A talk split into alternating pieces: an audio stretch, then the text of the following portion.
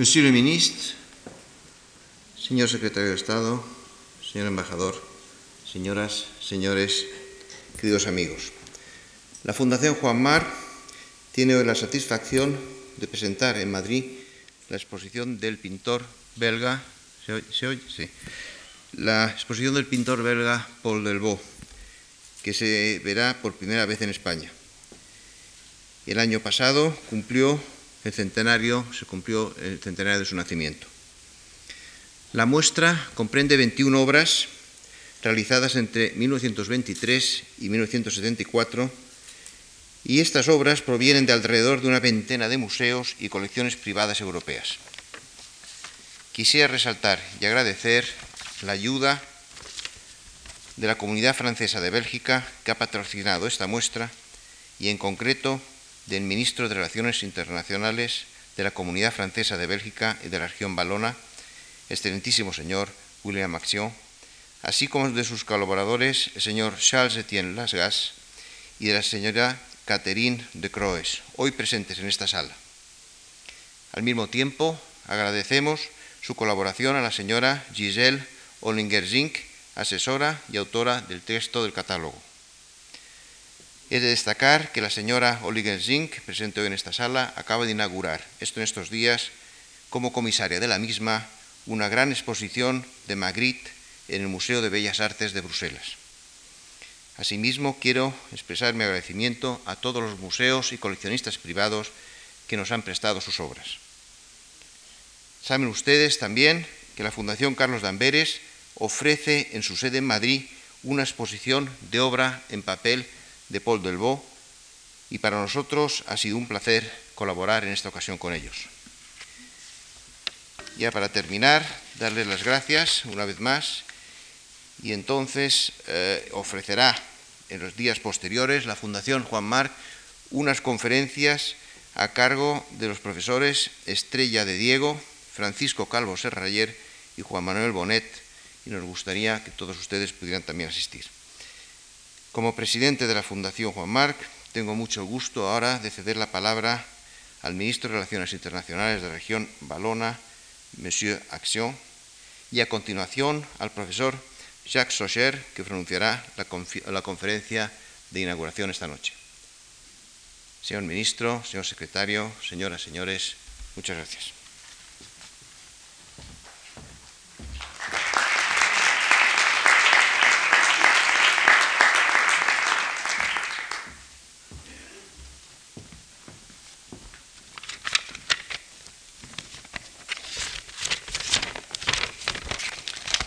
Monsieur le secrétaire d'État, Excellences, Monsieur le président de la Fondation Juan Marc, je souhaiterais, en quelques mots, vous faire partager tout mon plaisir, tout le plaisir que j'éprouve à ouvrir ce soir, au nom de la communauté française de Belgique, cette première exposition en Espagne des œuvres de Paul Delvaux. Je dois ce plaisir au responsable de la Fondation March, à son président, M. March lui-même, et à son directeur, M. José Capayeris, qui, en partenariat avec la Fondation Carlos de Amberes, qui nous a si superbement reçus hier soir, ont fait la preuve d'un bel esprit de suite dans leur volonté de concevoir la présentation de l'œuvre, je dirais avec chauvinisme, de l'œuvre magistrale d'un artiste de chez nous. À la suite de la rétrospective organisée au Musée royal des beaux-arts de Bruxelles à l'occasion du centenaire de la naissance de Paul Delvaux l'année dernière, la Fondation Marche prend en quelque sorte le relais. L'occasion est belle pour un responsable politique de célébrer les relations culturelles intenses qui se développent entre l'Espagne et la communauté française de Belgique. Quelques semaines seulement après l'ouverture de l'Institut Cervantes à Bruxelles, et alors même que le Palais des Beaux-Arts de Charleroi présente les créations les plus récentes d'un des plus talentueux artistes espagnols d'aujourd'hui, José María Sicilia. Voilà sans doute l'avenir de la culture européenne, la circulation spontanée des créateurs et des œuvres pour défendre la diversité culturelle, une des richesses fondamentales de l'Europe. Plutôt qu'un bloc monolithique, l'Europe de nos voeux doit être celle de l'enrichissement mutuel des cultures et de la pluralité des langues. La communauté française de Belgique entretient avec l'Espagne des relations privilégiées. Celle-ci repose à la fois sur une histoire qui a été commune à différentes reprises, sur la défense d'une langue romane, hélas, un peu menacée ou peut-être menacée par l'avènement d'une culture mondiale de plus en plus uniforme, et par la participation commune aux grands défis que représente l'Union européenne. Les liens sont innombrables entre les personnes, les associations, le monde économique et social. Ils trouvent leurs racines dans des siècles d'histoire partagée.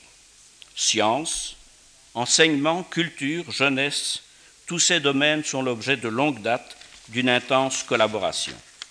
Notre coopération bilatérale est le signe évident de cette connivence. Elle se, elle se manifeste aussi dans le concert multilatéral européen. Concernant Paul Delvaux, dont nous sommes fiers, légitimement, nous le croyons et vous allez pouvoir l'apprécier, permettez-moi de ne pas donner l'illusion d'une expertise de façade. Je laisserai prudemment à un spécialiste le soin de vous apporter toute la lumière utile sur son œuvre.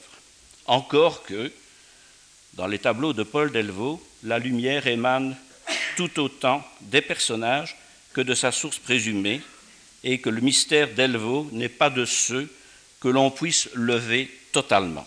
Vous allez en faire l'expérience. Enora buena per la amistad que une nostros dos pueblos. Je vous remercie.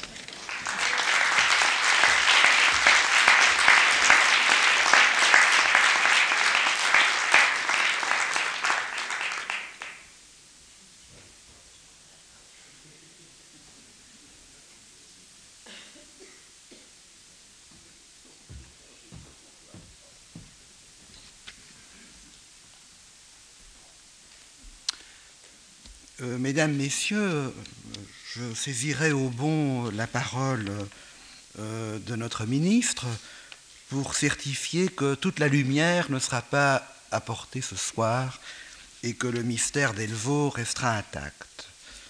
Euh, mon ambition est limitée, c'est essayer d'introduire à quelques dimensions de son œuvre et vous donner plus encore envie de voir l'exposition que vous verrez ce soir.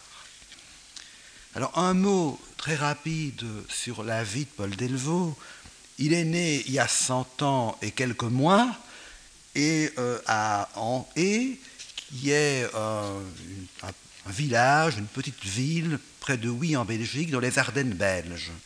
Mais sa vie, il a surtout mené à Bruxelles, où son père était avocat, et il a euh, surtout mené une vie d'enfant euh, soumis à ses parents et qui euh, a très tardivement manifesté euh, sa volonté d'être artiste.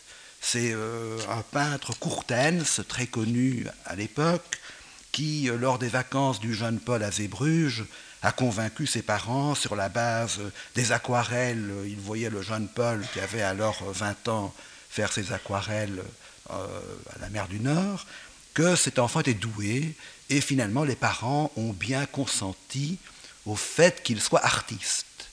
C'était mal vu dans une famille bourgeoise de voir un fils artiste plutôt que médecin ou avocat. Le frère d'ailleurs de Delvaux est lui devenu avocat et bâtonnier.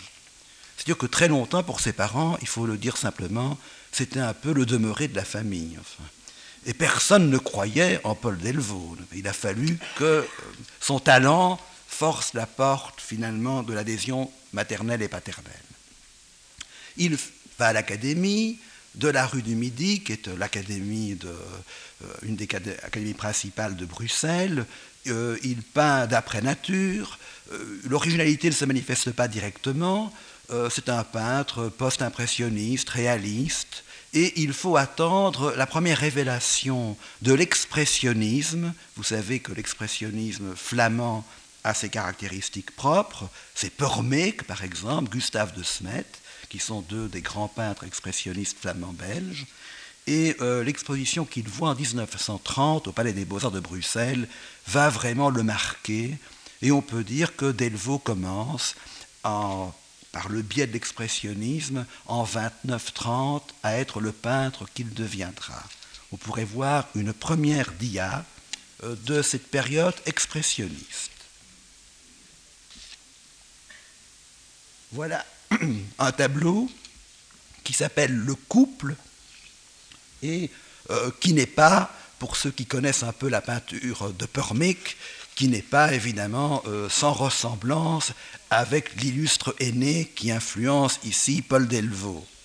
Mais le traitement est déjà particulier, gigantisme des corps, euh, découpé, mis en avant-plan, et à l'arrière-plan, un paysage apparaît, mais c'est surtout le couple avec le contraste des couleurs, la chair blanche, le corps brun, qui apparaît. Il y a déjà une composition, il y a une mise en scène, il y a un théâtre par l'esthétique euh, expressionniste, mais que nous retrouverons chez Delvaux déjà la même mise en scène des figures plus que des personnages euh, apparaît dans cette première œuvre.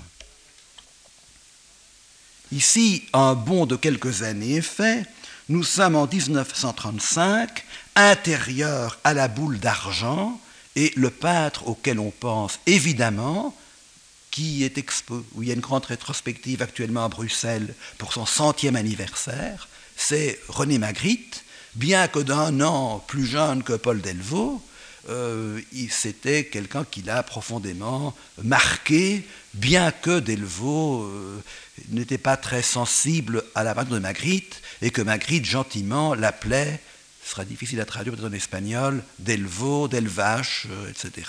Donc on ne peut pas dire que c'était des relations très fraternelles. Néanmoins, nous sommes dans un univers qui fait penser ici à Magritte. voilà un tableau plus tardif de 1942 qui s'appelle La prisonnière. Et là, euh, nous sommes évidemment euh, devant un Delvaux qui, depuis la découverte du peintre euh, grec, mais qui a vécu en, italien, en Italie, qui a marqué vraiment l'art du XXe siècle, le peintre Giorgio de Chirico, l'influence de Chirico apparaît notamment avec ces villes désertes, quand seulement une femme qui s'avance sous la colonnade, les ombres portées, la statue équestre, l'univers de Magritte, interprété par Delvaux, est présent dans l'œuvre de Delvaux depuis 1934, dans un très grand nombre de dessins d'ailleurs, on le voit également. Euh, Delvaux a été profondément marqué, il s'est senti devenir peintre, notamment le droit à l'éclectisme, c'est-à-dire à, juxtaposer des éléments d'époque et de lieux différents, c'est chez Kiriko qu'il a appris. Kiriko, qui bien sûr n'est pas surréaliste, même s'il a été récupéré par André Breton et ses amis. Nous sommes ici devant un tableau proposition euh, diurne, 1937, le titre n'est pas de Paul Delvaux, mais ses amis, euh, euh, Spack, peu d'une façon différente que Magritte, beaucoup d'amis donnaient les titres de ces tableaux. En réalité, nous sommes dans un tableau d'esprit Quirico, mais aussi maniériste. Il y a une très grande influence du maniérisme, des ruines, des diadames, euh, du miroir, il y a toute une série de thèmes maniéristes qui se retrouvent ici. Delvaux fait ses gammes, il se cherche encore euh, à travers différentes influences. On pourrait dire qu'il entre dans une période surréaliste, mais j'essaierai de vous expliquer que le surréalisme de Delvaux, le surréalisme belge en général, est très spécifique et très différent du surréalisme parisien Delvaux ne comprenait rien au manifeste du surréalisme, à l'idéal révolutionnaire du surréalisme, ce n'était pas sa tasse de thé, et il a retenu du surréalisme, comme de Chirico, quelque chose de fondamental sur lequel j'insisterai, qui est la juxtaposition, le fait de mêler ensemble des éléments de lieux de temps différents dans un but que j'essaierai de préciser. Le tableau suivant, de la même époque, Femme dans une grotte, 1936, va reprendre un thème que Delvaux développe parfois, le thème de la grotte, Souvenirs d'enfance, nous verrons qu'il y a beaucoup de souvenirs d'enfance qui, arrivent qui, qui, sont manifestés dans cette, peinture. les grottes de Spi, c'est pas loin d'en et de Oui où il passait ses vacances et également le thème euh, bizarre d'une femme qui se voit dans un miroir entourée d'une dentelle. Donc il y a là quelque chose de très mystérieux qui apparaît, à la fois maniériste et surréaliste. Nous sommes encore dans le premier Delvaux euh, qui mêle les influences, comme nous le voyons ici. C'est peut-être le premier tableau vraiment marquant et fondamental de Delvaux de 1936 pour la petite histoire, son père très malade euh, voit ce tableau et trouvait ça horrible. Enfin, il était tout à fait consterné de voir que son fils peintre fasse des, choses aussi absurdes que celles-là. Il n'y comprenait rien, pas? Et il était vraiment très, euh, très euh, désagréablement surpris de voir une telle œuvre. On pense que c'est la première vraie œuvre surréaliste de Paul Delvaux. Enfin, peu importe les étiquettes et les ismes ici, c'est en tout cas une œuvre qui permet de comprendre quelque chose de fondamental chez le peintre, et c'est le titre que je proposais à ce rapide exposé, euh, le théâtre d'une obsession. Paul Delvaux a été marqué par des femmes, ses tantes, qui vivaient toujours dans la maison natale, à Wans, à Anhoué, près de Huy. Ces femmes, comme sa mère, nous sommes en 1900, ne l'oublions pas, portaient évidemment des robes en dentelle.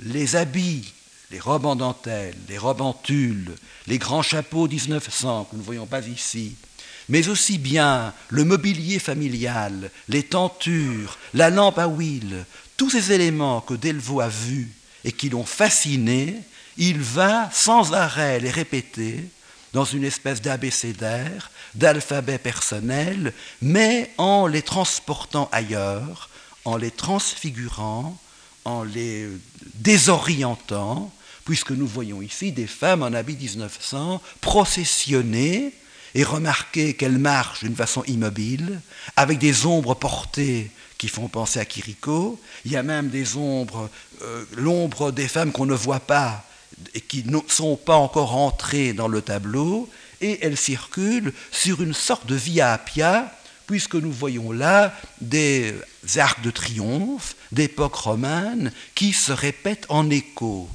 Donc le thème du cortège, de la multiplication des femmes, de la multiplication des monuments, de la rencontre insolite, évidemment, des femmes 1900 et d'une période romane qui n'ont rien à faire ensemble, si ce n'est que Delvaux va euh, coller, c'est une sorte de collage, juxtaposer ce qu'il admire. Les temples grecs comme les arcs de triomphe romains, c'est un prof euh, qu'il a connu au lycée, un prof de latin, qu'il a exalté, qu'il a fait découvrir Rome et la Grèce, et sur son cahier d'écolier, le jeune Paul Delvaux griffonnait un grand nombre d'arcs de triomphe, de temples, et il remet, il juxtapose ses admirations, euh, donc d'enfance ici, dans ce tableau qui s'appelle Le cortège en dentelle. Nous sommes beaucoup, beaucoup plus loin, beaucoup plus tard dans son œuvre. Nous sommes en 1962. Ça s'appelle Toutes les Lumières. Et on voit ce que j'appelle la répétition, l'obsession, pas d'un thème, mais de certaines images venues de l'enfance ici. Nous avons ici deux femmes en robe de dentelle. Elles ne sont pas nues. L'une va en avant, l'autre retourne et elles sont dans un décor où elles ne devraient pas être. Jamais on ne voit à Bruxelles, je vous le promets, des femmes en dentelle se promener dans une petite rue de faubourg. On est dans un faubourg, il, existe encore des rues comme ça dans un faubourg de Bruxelles qui s'appelle Boisfort, avec ces petites maisons typiquement de faubouriennes. Il faut rappeler que Delvaux a vécu 30 ans dans cette commune de Boisfort de Bruxelles, qu'il avait un grand amour pour les faubourgs, et pour les petites choses ordinaires. Par exemple, euh, ces petites maisons euh, sans prétention, éclairées, la lampe à huile de l'enfance qu'on retrouve ici euh, à même le sol, Et alors, la symphonie des lumières qui viennent des, euh, des, poteaux télégraphiques, du réverbère, de la ville dans le lointain, de la maison bien sûr, et des femmes elles-mêmes qui irradient les lumières, de sorte qu'on peut dire que le faubourg euh, est un hommage à la femme et que la femme est un hommage au faubourg, et cette rencontre de l'ordinaire et de l'extraordinaire euh, est évidemment le composant mystérieux, euh, le liant mystérieux de cette œuvre de 1952. 62, pardon. Euh, retour en arrière, vous voyez, nous ne suivons pas ici un ordre chronologique. Nous sommes en 1936 et nous voyons la femme à la rose. La femme à la rose, cette femme se penche, elle a également un habit 1900, elle est dans un couloir, un long couloir au mur brisé, qui donne sur un extérieur avec rideau, ce qui désigne bien la mise en scène, le théâtre de ce, tableau.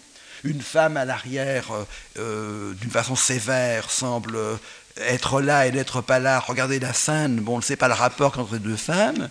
Et elle, vous ne le voyez pas parce que la dia n'est pas assez précise, elle va, on, dirait qu'elle va cueillir une rose qui pousse à même le sol. Euh, Paul Delvaux est très clair. Il ne s'agit pas euh, d'une espèce de gac où une femme va ramasser une rose qui évidemment ne pousse pas sur le sol. D'ailleurs, il a remplacé la femme par un squelette, la rose par autre chose. C'est le geste que Delvaux veut peindre ici, le geste de cueillir plutôt que la rose elle-même. Nous verrons combien l'importance du geste et du geste immobile est grande chez Paul Delvaux. Voilà, je viens nous sommes alors dans le même geste. Voilà une femme, euh, toujours en habit 1900, qui s'apprête à cueillir une rose, mais euh, nous sommes alors dans un décor étrange, décor apparemment bruxellois, puisque c'est les trams électriques qui se trouvent là, le tram numéro 4 qui existait, je l'ai même pris étant enfant, il existe encore le tram numéro 4, mais le décor n'est pas décor uniquement faubourien, puisque nous avons là un temple grec, et nous avons donc la juxtaposition d'éléments qui normalement ne devraient pas se trouver ensemble, et alors le ressurgissement d'une image d'enfance très forte, le tram. Le jeune Paul Delvaux raconte qu'il habitait près du palais de justice, et de sa rue, il voyait les premiers trams électriques passer, il essayait d'imiter le bruit avec un manche à balai, et donc ces trams ont eu dans sa vie, il faut se rappeler qu'on est quand même dans les années 1900-1901, euh, et donc ont eu un rôle tout à fait fondamental. Pour lui, le tram, c'est assez amusant, c'est un mobilier en mouvement. C'est comme un, un, mobilier de salon en mouvement. Donc et le surgissement de cette masse, ce qui l'intéresse, bien entendu, c'est le dialogue pictural du temple, du tram et de la femme qui fait le geste de se pencher euh, dans cette artère typiquement bruxelloise, c'est ce qu'on appelle une spécialité belge également, de, plutôt communauté française que flamande d'ailleurs, les pavés, n'est-ce pas, les pavés, voilà un pavé. Bien qu'il y en ait aussi, je suis injuste, en Flandre, dans Paris-Roubaix, il paraît que les... Donc on n'a pas le monopole. Enfin, rendons euh, un instant aux Flamands ce qui leur appartient aussi. Voilà. Alors, le tram est de nouveau là, dans ce tableau beaucoup plus tardif euh, qui s'appelle La voie publique, 1948. Euh, et ce tram surgit d'une place, peut-être la place royale, peu importe, à Bruxelles, et il surgit, avec les pavés bruxellois et tout, dans un décor de, de halle 1900, euh, moderne style, où se trouve une femme gigantesque, couchée, nue, dans son rêve, et protégée par trois vestales, enfin, ou trois personnes en habit très cérémonieux, avec ses grands nœuds violets. Et donc nous avons la rencontre du dehors et du dedans, Très souvent chez Paul Delvaux, il n'y a pas de mur, si vous voulez. Généralement, euh, il y a un mur qui sépare le, dehors et le dedans. On n'entre pas dans un salon. Il n'y a aucun tram qui surgit comme dans votre salon. Ici, le mur est absent et nous avons juxtaposé une scène de dehors, une scène de dedans, et le mystère vient de la rencontre de deux mondes que Delvaux admire, le monde du tram euh, et le monde de la femme j'y reviendrai dans un instant. Alors passons du tram au train. Eh bien, le train euh, est un élément de nouveau d'enfance de Paul Delvaux. Il prenait à chaque vacances le train à la gare de Luxembourg à Bruxelles euh, pour aller en direction de l'Ardenne, revoir la grand-mère quand elle vivait, les tantes euh, en Ardennes, et le train était tout à fait impressionnant pour lui. Dès les années 22, il a peint des gares de Luxembourg, des gares de Wans, de Oui, aussi bien à Bruxelles qu'en Ardennes.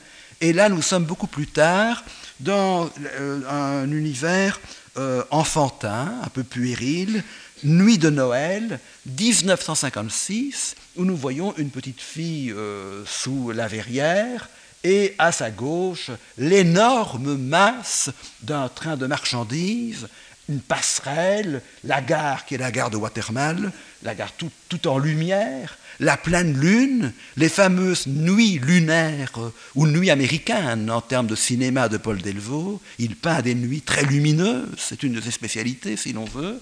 Et là, nous avons de nouveau euh, un hommage à la machine, pas? Un hommage à ce train qui surgit comme un monument, comme une statue. Paul Delvaux, euh, s'il fallait ajouter une étiquette aux étiquettes, on pourrait dire qu'il est aussi bien hyper réaliste que surréaliste il y a une telle euh, maniaquerie du détail. Cet homme euh, peignait quasiment torse nu. Il mettait des mois pour faire un tableau. Le moindre pavé, la moindre feuille. Euh, son admiration pour Van Eyck s'explique très bien. Les brocards du peintre flamand Van Eyck, le moindre détail, et ici tout est peint avec minutie, les ombres, les lumières. de nouveau, c'est une variation ferroviaire de toutes les lumières, et ce train de l'enfance a été déplacé et entre dans un autre théâtre euh, qui, reste celui de l'enfance, la petite fille de manifeste. Comme le tableau suivant, euh, qui s'appelle La gare forestière de 1960, où nous voyons de nouveau une gare de faubourg, euh, faubourg assez boisé, il y a une voûte d'arbres, la lumière perce sous la voûte d'arbres, nous sommes au crépuscule, on voit la fumée de ces premières locomotives à vapeur, qui se confond avec la euh, frondaison des arbres, et puis de nouveau deux petites filles là à l'avant, que l'on voit de dos, figées comme le peintre lui-même, dans l'admiration de ce monde ferroviaire qui est ici euh, mêlé, marié au monde du faubourg, avec, vous le remarquerez, le moindre chiffre des trains, parce qu'il y avait trois classes à l'époque dans les chemins de fer, première classe, deuxième classe, troisième classe, la troisième classe ici, toutes les lumières, tous les éléments des rails, tout y est. D'ailleurs, Paul Delvaux avait racheté des maquettes de trains et peignait d'après maquettes, pour ne pas oublier le moindre détail de ce monde d'enfance fixé, figé, dans sa mémoire, euh, qui fait, bien entendu, qu'il il peint sa mémoire, enfin, on pourrait dire. J'ai eu l'occasion de le rencontrer il y a euh, quelques années avant sa mort. Lorsqu'on lui parlait d'un tableau, il le connaissait par cœur. Vous pouviez avoir la reproduction devant vous, tout y était. C'est un homme qui avait vraiment une mémoire assez, assez exorbitante et qui peint ce qu'il a fixé avec admiration dans sa mémoire.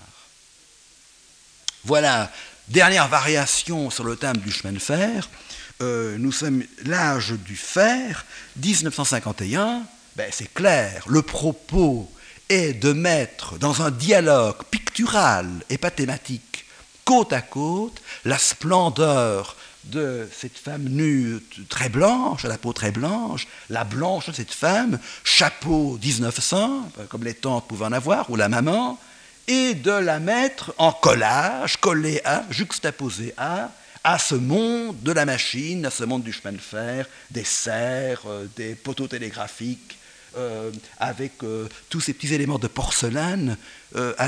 Paul de Bock, qui était son ami et son, son historiographe, raconte que Paul Delvaux, en voyage sur la Via Appia à Rome, se penche et ramasse un petit euh, euh, élément comme ça de, comment appelle-t-on ça? Un isolateur de porcelaine et admire, au lieu d'admirer la Via Appia, il est plein d'admiration devant l'isolateur de porcelaine. Il est, là, ils sont tous là, n'est-ce pas? Ces choses insignifiantes sont brusquement transfigurés par leur hyperréalisme et leur rencontre avec d'autres figures, d'autres figurants de la toile. Changeons d'enfance, quittons euh, les robes en dentelle, quittons les trames et les trains et continuons notre petite exploration. Paul Delvaux a 10 ans et ou 11 ans, son papa, pour sa communion, euh, lui apporte un bouquin de Jules Verne, le grand écrivain français Jules Verne, dans la collection Hetzel, très recherchée par les bibliophiles aujourd'hui, euh, avec l'illustration du professeur Otto Lidenbrock, peint, euh, gravé plutôt par Rioux, et euh, il va à ce moment-là découvrir le voyage au centre de la Terre et le professeur que nous voyons à gauche, le fameux géologue Otto Lidenbrock, qui est myope, qui lève les lunettes et qui se penche pour contempler une pierre qu'il a trouvée au centre de la Terre, une pierre qui date du quaternaire, une géode, un autre savant, peut-être Paul Delvaux lui-même, il y a quelques ressemblances, il y a quelques autoportraits du peintre. Bon, euh, le même Paul Delvaux que l'on renvoie tout à fait au, fond du tableau en flûtiste, Paul Delvaux était très musicien, et euh, euh, précédant un cortège de bacchantes ou de ménades dans un paysage volcanique, et euh, sur, la caisse un autre élément euh, de ce séjour au centre de la Terre, euh, et en face une courtisane qui à la fois cache ses seins et les exhibe avec son grand neurose, et évidemment ces deux mondes s'ignorent. Ici, j'insiste quelques instants, quelques interprètes ont parlé à propos de Paul Delvaux, et vous le verrez dans l'exposition, euh, de l'incompréhension des sexes. Les hommes sont habillés d'une façon sévère, en redingote, tout en noir en tout cas. Les femmes sont nues et ils s'ignorent l'un l'autre. C'est une interprétation euh, qui conduit tout droit à la psychanalyse, que Delvaux n'aimait guère, n'aimait pas du tout, il refusait ce type d'interprétation, on a le droit de la faire. Plus simplement, Paul Delvaux nous montre deux mondes enfoncés chacun dans leur passion, la passion célibataire des savants, complètement comme le peintre lui-même, immergé dans la contemplation des pierres préhistoriques, et euh, cette femme tout à fait dans son auto-érotisme, dans le rêve de sa nudité, qui l'un ne voit pas l'autre, ils s'ignorent mutuellement, ce sont deux passions côte à côte qui arriveront souvent dans ce qu'on appelle les tableaux de l'univers Jules Verne. Évidemment, le brave Otto Lidenbrock et son neveu Axel n'ont jamais rencontré, même sans les voir, de semblables femmes nues comme on voit au balcon. Là, c'est de nouveau la juxtaposition qui joue. Et beaucoup de ces savants noirs vont être confrontés à des femmes nues, blanches, et Delvaux dit J'aimais bien de mettre du blanc et du noir. Et donc, il faut lire les choses, ça peut sembler naïf, ça se comprend mieux au niveau de la composition, il avait besoin d'un contrepoids au sérieux du savant, et il le trouve dans la femme nue qui émane sa propre lumière, sa blancheur, et le contraste serait donc avant tout un contraste pictural plutôt que thématique. C'est évidemment euh, libre à nous de, donner d'autres clés de lecture et d'autres interprétations que celles que le peintre nous suggère, bien entendu. Les phases de la Lune 3 nous sommes en 1942, et bien là, c'est le signe de l'astronomie. Euh, bon, et les deux savants sont là de nouveau. L'un contemple sa géote, une femme surgit d'une porte euh, avec sa lampe à huile. Nous avons l'escalier qui mène à l'observatoire. La lune est dans une de ses faces. Au loin, euh, une, une, ruine de machine à vapeur, un monde de volcans. Euh, on ne le voit pas, mais des pavés bruxellois, et le peintre à droite qui passe et qui regarde cette scène étrange et cette nuit magnifique, cette nuit lumineuse, hein, qui lie ces éléments hétéroclites entre eux. Troisième type de climat Jules Verne, vous avez ici à gauche le même Otto Lidenbrock contemplant sa géante, non pas son neveu Axel, mais le peintre lui-même, qui s'identifie au neveu et qui est à l'entrée du tableau derrière Otto Lidenbrock, et alors un paysage incroyable, une végétation euh, du quaternaire.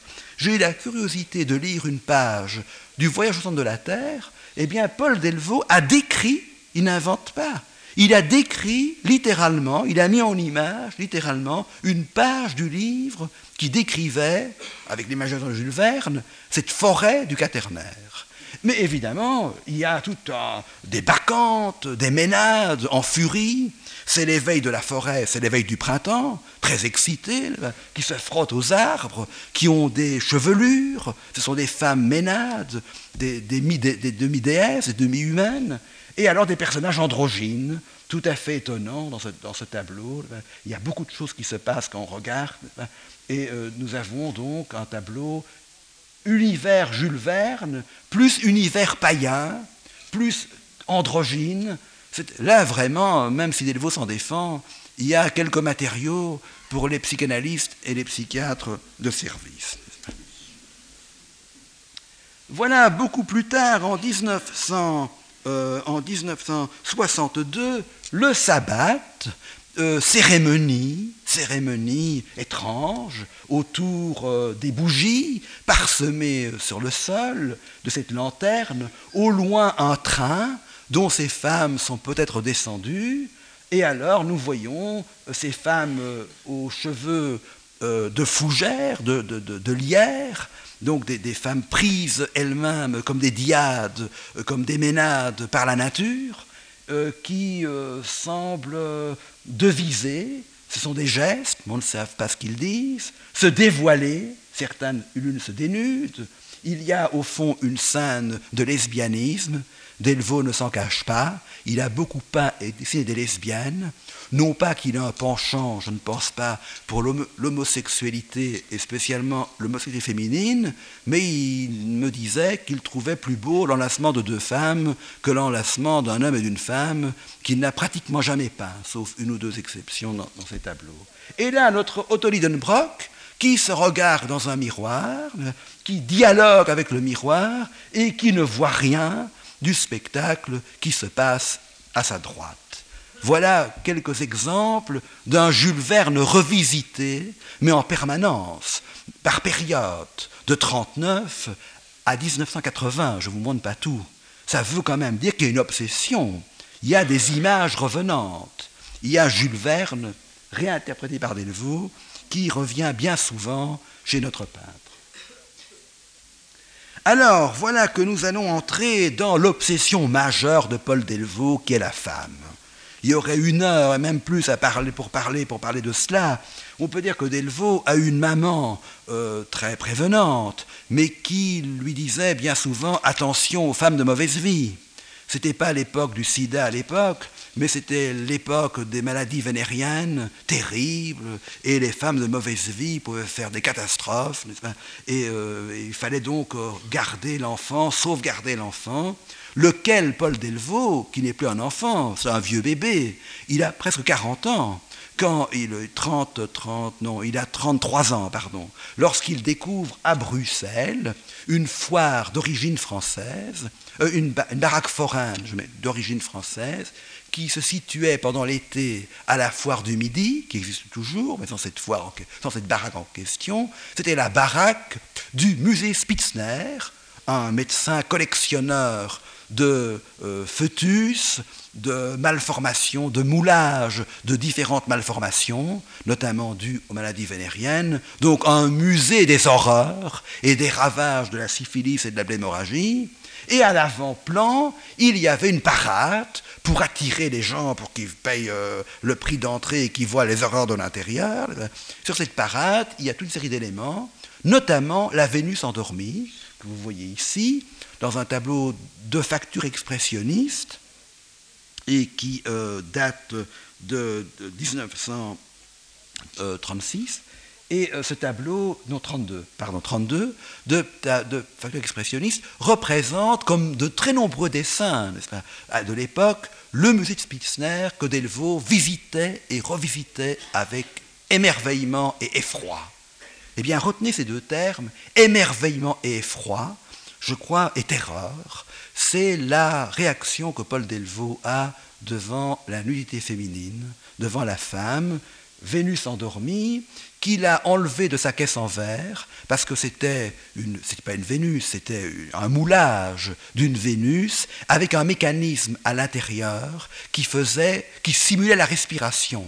Ça a été montré d'ailleurs, euh, c'est la première fois que je l'ai vu d'ailleurs, euh, à la grande exposition Paul Delvaux au musée Royal des Beaux-Arts de Belgique à Bruxelles.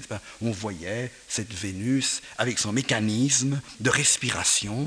Donc c'est très effrayant. Elle est à la fois morte et vivante. Elle est endormie et elle respire. C'est toute l'ambivalence de ce rapport à la Vénus endormie. Et nous voyons une série de badauds qui regardent ce spectacle. Ici, euh, c'est un traitement, je dis expressionniste, on pourrait euh, évoquer, c'est un des rares tableaux, ça se voit nettement, l'influence grimaçante danseur. Il y a quelque chose des masques danseurs euh, dans euh, cette représentation de la Vénus du musée Spitzner. Alors entrons, il y a deux événements qui ont marqué picturalement Paul Delvaux, Kiriko, je n'ai pas accès l'exposé là-dessus, on a vu quelques échantillons, mais surtout le musée Spitzner. Ça, c'est le choc. Et il va répéter cette scène en la décontextualisant, en la mettant dans d'autres situations, dans d'autres lieux que le musée proprement dit, que la parade foraine du musée Spitzner. Voyons, voyons d'autres exemples. Eh bien voilà ici euh, une aquarelle, encre de Chine, de 1934, euh, où nous voyons quelques éléments qui se trouvaient sur les tréteaux, à l'avant-plan de ce qu'on voyait à l'intérieur. Il y avait la caissière, elle est là, il y a les deux squelettes, euh, il y a l'écorché, la Vénus endormie, on la voit très, très mal sur la droite. Ces éléments de théâtre, nous voyons d'ailleurs le, rideau du théâtre, vont parcourir, on pourrait dire, pendant 50 ans, à peu près, pendant 40 ans, toute l'œuvre de Paul Delvaux. C'est vraiment le thème des thèmes, la Vénus endormie, le musée de Spitzner et tous ces éléments constitutifs voilà euh, la Vénus endormie de, 1944. On l'appelle Vénus endormie de la tête galerie parce qu'elle se trouve à la tête galerie à Londres et pour ne pas la confondre avec un autre tableau qui porte le même titre de l'époque. Elle est là, elle n'est plus sur le, au musée de Spitzner, elle est sur un lit magnifique, tout d'or, elle est, euh, elle est livrée dans son sommeil d'une façon à la fois impudique, puisqu'elle a les jambes ouvertes, et en même temps en réserve d'elle-même. Il y a un mélange incroyable d'impudeur et de pudeur dans ce tableau, et puis nous voyons d'autres éléments. Le squelette est là, un mannequin qui semble dialoguer avec lui, et alors la fermeture, la clôture d'une sorte de cité grecque, avec temple, avec colonne, tout au fond un monde volcanique, euh, la lune, euh, des gens, des femmes qui euh, semblent pris de grande inquiétude, qui lèvent les bras, qui implorent. on indique que c'est la période pendant la guerre où l'inquiétude de Paul Delvaux se manifestait par ses gestes frénétiques dans, des tableaux comme celui-là, ou, dans un tableau comme La ville inquiète, tableau monumental qui, manifeste également ses remous, enfin ses mouvements de foule. Quoi qu'il en soit, voilà un déplacement de la Vénus endormie hors du théâtre strict de Spitzner pour habiter maintenant dans un autre décor euh, le monde de Paul Delvaux.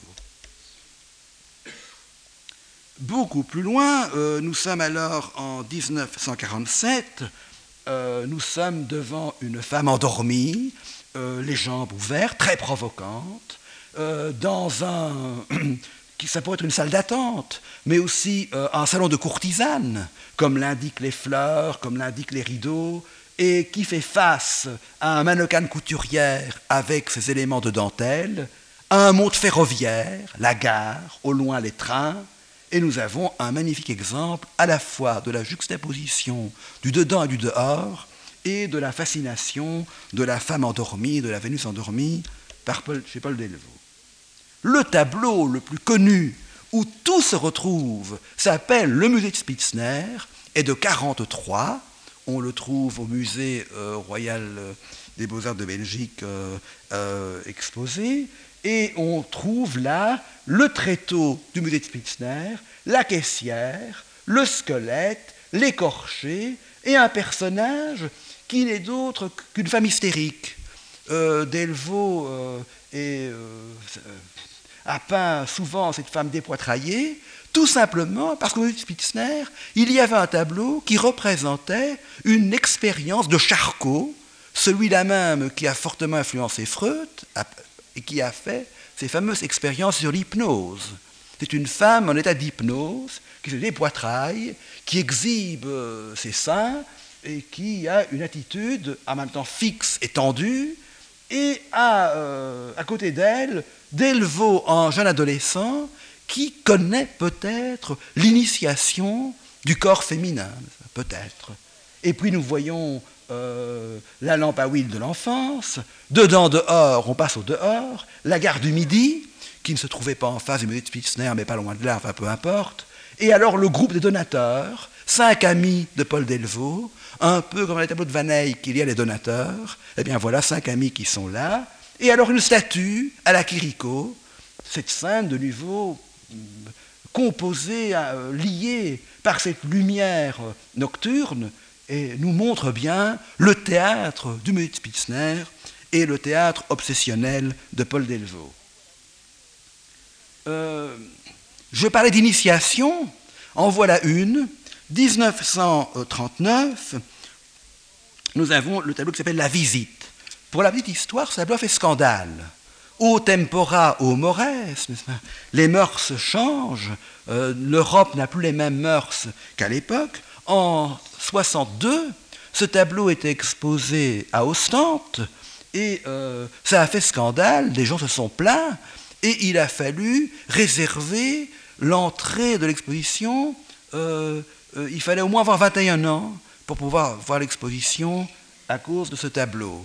D'autres ont pensé, vous voyez, les, politiques ont parfois des idées extraordinaires, à laisser l'exposition entrée libre, mais à mettre un rideau, euh, va avoir 21 ans pour, euh, euh, tirer le rideau et voir ce tableau qui nous semble toujours très troublant, mais peut-être plus inoffensif qu'à l'époque. Quoi qu'il en soit, nous voyons un qui est pétrifié sur le pas de la porte, qui voit à quelques mètres de lui une femme très maternelle qui soupèse les seins, et euh, qui euh, l'initie peut-être au mystère de, la femme et de la sexualité féminine. Euh, cette scène est placée sous le signe de la visitation, et pas uniquement de la visite, de l'annonciation. Au tableau, il y a des anges qui jouent de la trompette. Et en même temps, cette pièce est vide, sauf la femme qui s'y trouve, les murs sont lézardés, c'est un tableau tout à fait étrange, comme le tableau suivant, euh, qui est très connu, c'est Pygmalion. Paul Delvaux nous dit, c'est un gag surréaliste, j'ai voulu inverser la légende. La légende, c'est celle que l'on trouve dans les Métamorphoses d'Ovide. Euh, je vous rappelle que Delvaux est un peintre littéraire, non pas qu'il lit beaucoup, mais il lit Jules Verne, il lit Ovide, il lit euh, les quelques historiens de l'Antiquité, il aime bien Marguerite Yourcenar, ce qui n'est pas étonnant, donc il a une lecture antiquiste très euh, ciblée, n'est-ce pas, qu'il traduit dans son œuvre. Donc il connaît le livre 10 des Métamorphoses de il a lu ça. Il renverse le thème. Ce n'est plus le sculpteur qui est amoureux de son modèle, enfin de la statue qu'il a fait, et qui demande à Vénus euh, transforme-la en être vivant, en femme vivante, ce que Vénus fait. Ici, c'est euh, la femme qui enlace la statue, qui n'est autre que le peintre lui-même, c'est un autoportrait, et qui, comme vous le voyez, est dans un mauvais état, puisqu'il n'y a plus de bras. C'est une variation de la Vénus de Milo aussi, si l'on veut dire, mais volontaire, n'a plus de jambes, est pétrifié, et on a dit, alors là vraiment, mais voilà, c'est l'homme castré, c'est l'homme mutilé, euh, complètement embrassé, enlacé par la femme dévoratrice, enfin c'est clair. Je ne sais pas si c'est si clair que ça, parce que cette femme elle-même a l'air statufiée, Et donc, euh, c'est la rencontre de deux statues, d'un type différent. Et puis, il y a d'autres personnages. Il y a l'atelier du sculpteur, il y a un personnage à la Magritte qui longe les murs d'une architecture euh, très théâtrale, c'est un faux mur. Il y a une femme hein, qui apparaît là avec une chevelure de feuillage. Il y a tout au il y a la lampe à huile et tout au fond les dunes de Coxide, en mer du Nord, hein, la, côte belge, et la mer au loin. Donc il y a également tout cet aspect, ce mélange, cet éclectisme, typiquement surréaliste entre guillemets belge, et qui fait que la scène centrale est importante, mais n'est pas le seul élément figurant de cet extraordinaire tableau. Et euh, voilà l'apparition du squelette. Eh bien, le squelette qu'on trouvait au musée Spitzner, le squelette qui avait effrayé Paul Delvaux lorsqu'il était gosse à l'école primaire, au salon de musique, il y avait un petit musée, il y avait un squelette, il en avait peur. Bon, et il le retrouve au musée Spitzner. Eh bien, le squelette, il faut bien dissiper une équivoque. Là, les choses sont claires. Ce n'est nullement, nullement pour Paul Delvaux le symbole de la mort. Ça n'a rien à voir avec la mort. Le squelette est pour lui le plus vivant. Ce peintre qui a fait un an d'architecture, il s'est fait recaler parce qu'il était nul en maths, mais il a quand même fait un an d'architecture, il a peint beaucoup de monuments, euh, ce qu'il faisait déjà quand il était écolier sur, ses cahiers, comme je vous le disais, eh bien, euh, ce Paul Delvaux, donc, est fasciné par le squelette. Il y voit, il voit dans le squelette une construction, une architecture, l'architecture du vivant. Et dans beaucoup de ces tableaux, nous verrons un échantillon d'eux, les squelettes sont d'ailleurs plus vivants et parfois plus farceurs que les femmes très immobiles et euh, très euh, plus près de l'inerte que du vivant. En tout cas, ce squelette-là est en pleine activité. Il semble agenouillé devant la femme euh, nue qui lève les bras. Il se retourne, peut-être pour voir la femme mannequin au chapeau rouge qu'on avait déjà vu dans la Vénus endormie de la tête de galerie. La caissière Spitzner, mais la voilà, elle ressemble plus à une caissière de salon de prostitution qu'à la caissière du musée, mais Michel Léris nous l'a appris dans l'âge d'homme, entre le musée et la prostitution, il n'y a peut-être parfois qu'un pas. Je ne dis pas ça pour les magnifiques musées que vous avez ici, mais il y a un fantasme, n'est-ce pas, d'un rapport entre le musée euh, avant la muséologie d'aujourd'hui, un peu sombre, avec plein de femmes nues, l'adolescent qui arrive dans ce musée tout à fait euh, euh, troublé. À l'époque, on était troublé par peu de choses, il n'y avait, avait rien d'autre à se mettre sous la dent. Et donc, euh, euh, ici, nous voyons d'ailleurs une scène de prostitution, de, salon prostitué dans le fond droit de la toile, on le voit mal ici. Le squelette apparaît euh, dans sa gesticulation, dans son mouvement. Et là, voilà un squelette magnifique qui va cueillir non pas une rose, mais un coquillage. Paul Delvaux dit J'ai peint une structure, une sorte de panthéon, une architecture antique, et j'ai peint le geste de cueillir. Et c'est la comparaison figurale, figurative, entre les structures architecturales squelettes et le monument qui intéresse le peintre, euh, qui exprime donc euh, deux, montes, deux, figures euh, dans ce, tableau très architectural. Squelette à la coquille. Voilà un, aquarelle encre de Chine euh, qui euh, montre des squelettes conversant ensemble euh, sur un, une, sorte de récamier, dans une bibliothèque, conversation de squelettes. Dans un bureau, cette fois, en 1944, squelettes conversant, comme plus, plus animés que les vivants eux-mêmes. Et enfin, euh, squelettes qui vont euh, remplacer les personnages en chair et en os dans une série de tableaux religieux. Un mot très rapide, c'est euh, Claude Spack, l'ami de Delvaux, qui lui a dit un jour, et si tu faisais, si tu peignais les crucifixions, les descentes de croix, les mises au tombeau, et si tu remplaçais les personnages par des squelettes? Delvaux trouvait l'idée plaisante, il l'a fait. Euh, ça a été mal interprété par le futur Jean XXIII, qui est pourtant un pape libéral.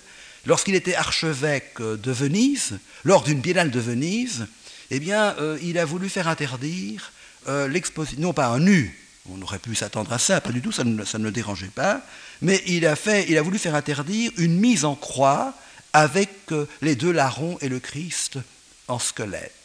Pour Paul Delvaux, il n'y a rien de profanatoire. Il s'agit d'exprimer un pathos, un sentiment, davantage en faisant des personnages, des squelettes très animés, avec, ce qui est plus étonnant, le collage de la mise au tombeau et des personnages qui entourent, qui pleurent, les pleureuses, enfin, Jean, Marie et les autres, il colle cette, mise au tombeau avec de nouveau une rue pavée, avec les réverbères, les, poteaux électriques et avec euh, un, paysage plus méditerranéen.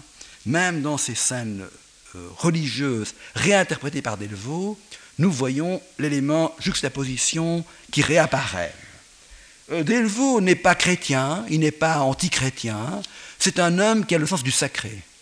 Cette annonciation est très étrange. Dans la série illustre des annonciations qui parcourent l'histoire de l'art, puisque cette fois l'ange est un ange qui a vêtu euh, pas des, habits païens, plutôt une on dirait vraiment un personnage dionysiaque, une ménade qui vient euh, apporter la bonne nouvelle à Marie. Donc c'est un paysage très doux, très mystérieux, euh, où euh, la beauté, euh, la beauté sensuelle de l'ange est, célébrée et sans aucune intention profanatoire de la part de l'artiste. Hommage à la femme. Delvaux, d'une façon maniériste, d'une façon surréaliste, d'une façon à la Delvaux, de 1936, ici 37 et Neurose, jusqu'à la fin de sa vie, va magnifier la femme Comment la magnifier? Comment euh, faire de la femme non pas une personne psychologique, mais ce que j'appellerais une figure, un emblème, une icône Comment la transfigurer? Eh bien, en la montrant dans sa nudité intégrale, ce qui à l'époque pouvait choquer. Nudité d'autant plus exhibée que ce fameux neurose qu'on retrouvera deux ans après, nous l'avons vu dans Les Phases de la Lune 1, exhibe la poitrine que euh, la toison est, ultra visible et que la femme est coupée, euh, les pieds sont légèrement coupés, les méchantes langues disent qu'il coupe les pieds parce qu'il ne sait pas les peindre, qu'il a un problème pour peindre les mains et les pieds, donc il coupe. Euh, bon, il y a au-delà de ce cas qu'on peut discuter, il y a le fait que le fait de couper ainsi une partie du corps, ici rien que les pieds, parfois beaucoup plus, exhibe encore davantage le personnage, qui a un neurose magnifique, qui a un diadème, et Paul Delvaux raconte qu'un autre neurose est tombé sur le sol, mais il est beaucoup moins rose, parce qu'il a perdu la chaleur de la chair. Ces personnages, on le voit mal dans, le, dans, la, dia, euh, est la première d'un cortège. Derrière elle, et venant même de la montagne, toute une série de femmes aux neuroses descendent vers nous d'autres personnages à côté d'elle, la lampe à huile, la une tête de squelette, une euh, architecture renaissance, un paysage euh, de niveau volcanique, une nuit américaine un peu anthracite. Nous avons là un tableau d'une cérémonie extrêmement mystérieuse. Voilà un tableau euh, qui garde quelque chose de l'expressionnisme dans le réalisme de la bassine et des draps qui viennent d'être lavés. Ça s'appelle, euh, ce tableau, euh, La naissance de Vénus. Et on voit que l'élément réaliste est transfiguré. Ces deux femmes nues qui prennent un bain primitif, enfin un bain populaire dans une bassine, sont ornées d'épingles à chapeau, de diadème, sont enfermés dans une sorte de cube avec ouverture euh, sur un paysage volcanique, font des gestes euh, étranges, sont immobiles et sont comme euh, des ex-veto, comme, comme des, des, figures statuifiées, comme un hommage rendu à l'éclatante beauté du corps féminin. Voilà un autre tableau, Nymphe se baignant de 37. Au fond, qu'est-ce qu'il a fait le peintre? Eh bien, cette femme à l'avant-plan, avec son diadème et son éventail, posait vraisemblablement sur un sofa, sur un divan, et puis hop, il a enlevé le divan et il a mis sur une mer en carton-pâte. Comme au théâtre autrefois, il y avait des mers en carton-pâte. C'est très théâtral, très artificiel. Toute une série de femmes nues se baignent ainsi dans cette fausse mer, avec des paysages d'architecture industrielle, une cheminée, euh, une sorte d'usine désaffectée, et puis un pavillon au plaisir. On voit là des femmes nues qui s'exhibent. Et euh, de nouveau, euh, ces, nymphes se baignant d'une façon très maniériste, très surréaliste aussi, euh, transfigure la femme, la fait sortir de son quotidien et en fait euh, la figure obsédante pour Delvaux de l'étrange beauté féminine avec les atours, euh, diadème, éventail, mais aussi feuillage, la femme à l'extrême droite qui tient lieu de chevelure féminine. Voilà un tableau euh, de type baroque, enfin il y a un traitement baroque. Cheval de cirque, aimait à dire euh, Delvaux à Jacques Meurice, auquel il a accordé quelques entretiens. Euh, c'est les grandes sirènes de 1947. Eh bien, ces femmes ressemblent à des cariatides. Ce sont des géantes. On a déjà vu qu'à l'époque expressionniste, les personnages eux-mêmes étaient gigantesques. C'est des géantes, avec des atours, ces diadèmes, ces fleurs, euh, euh, elles sont à demi nues, elles ont la poitrine opulente, elles se tiennent euh, de dos, on voit une halle 19, 1900, à droite un temple grec, tout au fond la mer, et ces mêmes femmes peut-être qui se jettent à la mer, et on ne peut pas le remarquer d'ici, elles ont une queue de sirène. Elles sont devenues des sirènes. L'élément mythologique ou mythique de cette œuvre, est tout à fait fondamentale et nous sommes de nouveau dans la nuit lunaire, dans le mystère de ce nocturne lumineux qui, compose, qui lit la scène.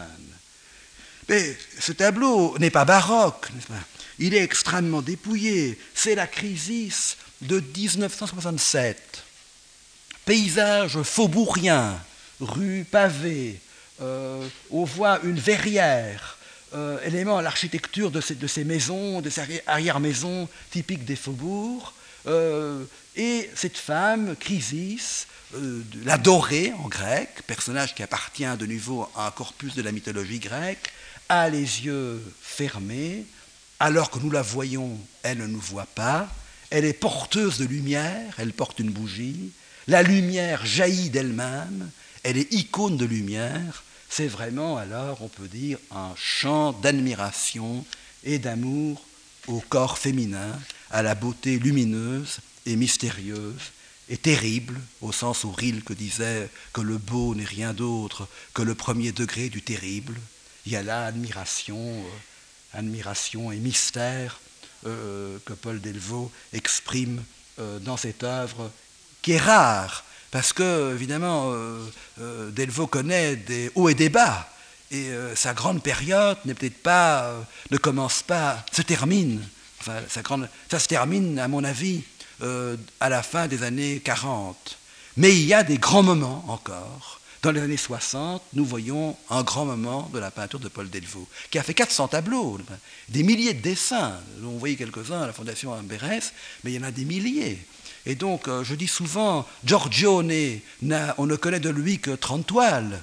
Euh, bon, si Delvaux en a fait 40 toiles et 40 chefs-d'œuvre, ben, euh, on aurait dit quel grand peintre. Il y a évidemment dans cette œuvre des inégalités, parfois ça fonctionne moins bien, surtout dans les années 70-80, où il a voulu dépouiller tellement le paysage architectural que les tensions qu'il voulait résoudre entre l'hétéroclite ne fonctionnent pas, et l'abstraction à laquelle il voulait nous amener ne lui a pas euh, euh, servi à mon sens. Mais je ne vous montre que les tableaux que j'aime et, pas les autres. Pas que, dans l'exposition, vous verrez euh, les deux. Pas voilà. Mais principalement les bons, je dois dire quand même. On a mis très peu de, tableaux moins bons. C'est le grand mérite des organisateurs de l'exposition que vous verrez. Alors on arrive au bout de notre promenade. Voilà un tableau qui s'appelle L'écho, de 1943 euh, nous voyons de nouveau un paysage antique, euh, bien que pour la petite histoire, le monument que vous voyez là-bas, euh, le deuxième monument à votre droite, eh bien, c'est l'octroi d'une ancienne porte de Bruxelles qu'on appelle la porte de Ninove. Delvaux aimait bien ce monument où on payait l'impôt. Hop, il a mis ça parmi les temples grecs. Ça n'a aucune importance. C'est pas un monument fin 19e, néoclassique. Il faut dire que pour comprendre les choses, Delvaux vit à une époque à Bruxelles qu'on appelle l'éclectisme. Et il y a beaucoup de monuments fin 19e qui sont éclectiques, néo, néoclassiques, néo-renaissance. Notre palais de justice est un chef-d'œuvre de l'éclectisme, euh, à la fois égyptien, à la fois grec, enfin, un mélange étonnant, n'est-ce pas, étonnant. Ce aurait encore été pire si, euh, euh, Poulard avait vécu. C'était une pyramide, symbole maçonnique, qui aurait couronné l'édifice et pas une rotonde, pour ceux qui connaissent un peu Bruxelles. Il est, il est, mort à temps, hélas, pour que ce conte de l'éclectisme n'éclate pas. Donc, Delvaux éclectique, ça veut dire quelque chose. Il vit dans une ville qui est éclectique, et il exprime l'éclectisme. C'est pas ça qui m'intéresse ici. La nuit lunaire, on la connaît. bon, cette fausse lumière, très cinématographique, on comprend pourquoi Rob Grillet adore Delvaux. Ben, il a même voulu lui faire faire les décors de l'année dernière à Marienbad. Ça n'a pas fonctionné parce que le film prenait trop de euh, Delvaux était trop lent pour faire un tableau, il fallait, on n'a pas le temps d'attendre, mais ça a failli, il a failli faire les décors de l'année dernière à Marienbad d'Alain René. Euh, bon, quoi qu'il en soit, revenons euh, de, Alain Rob, de pardon. Revenons à ce tableau. C'est la même femme dans le même geste, immobile, sur place, et au fond, Delvaux va surtout peindre de la femme le geste mais un geste qui, à mon avis, ne signifie rien, qui est pure attente, qui est la beauté du geste. la beauté s'exprime par un geste pur, si l'on veut. Un geste qui exprime quelque chose d'autre que l'intention d'habitude qu'un geste exprime. Généralement, quand on fait un geste, c'est pour montrer un sentiment, c'est pour dire quelque chose, c'est pour communiquer quelque chose. Ici, le geste serait, sans communication précise, au-delà de toute communication, ce qui évidemment renforce l'impression de mystère. Alors on termine avec euh, deux, trois tableaux. Les promeneuses de 47, femmes couvertes euh, dans leur nudité de gorgerins, euh, de diadèmes, de fleurs, bon, et qui sont ultra lumineuses, dans une nuit lumineuse elle-même, dans un geste de conversation alors qu'elles ne conversent pas ensemble. Elles sont là à l'avant-plan, le corps vraiment coupé, en plan américain, et euh, ce qui fait évidemment l'idée d'un surgissement, un surgissement de la beauté. Et voilà le dernier tableau que je vais vous montrer. C'est un grand tableau à mon avis. Il s'appelle Les mains de 1941 nous avons deux femmes, de fausses jumelles, l'une noire, l'autre blonde, euh, coupées de niveau plan américain, euh, seins et toisons exhibés, qui font des gestes incompréhensibles, un peu comme un langage de sourds-muets. L'une a les yeux fermés, l'autre ouverts. Et alors il y a là une sorte de procession, un homme au chapeau un peu magritien et, sa compagne, le peintre à l'entrée du tableau, un, débat, un, débat pardon, euh, hétérosexuel, très rare, euh, à l'arrière du tableau, le même couple qu'on a vu à gauche qui pérégrine et qui est à droite, et puis les ombres portées, et l'importance de l'architecture, le dedans-dehors, l'ouverture sur une scène primitive, eh bien les mains manifestent bien le dialogue de Paul Delvaux, parce qu'il y a dialogue, mais c'est un dialogue entre les différents figurants du tableau, c'est un dialogue pictural, et si j'avais euh, un petit conseil à donner, mais chacun heureusement fait ce qu'il veut, c'est essayer de, lire cette, cette œuvre d'une façon plus picturale, dans un dialogue de figures, et pas d'une façon thématique, bien qu'il y ait du thématique. Et puis, évidemment, euh, se laisser rester euh, au dehors, parce que je crois qu'on entre très difficilement dans cette œuvre. Le rêve de Paul Delvaux était, il le dit à Jacques Meurice, avec qui il a eu un très beau entretien, c'est un très beau livre, Sept dialogues avec Paul Delvaux. Euh, il lui dit, au fond, j'ai toujours voulu faire un tableau dans lequel je pourrais vivre. Et la question que je vous pose, et là je ne vous donne pas la réponse, est-ce qu'on peut vivre dans un tableau de Paul Delvaux? Je vous remercie.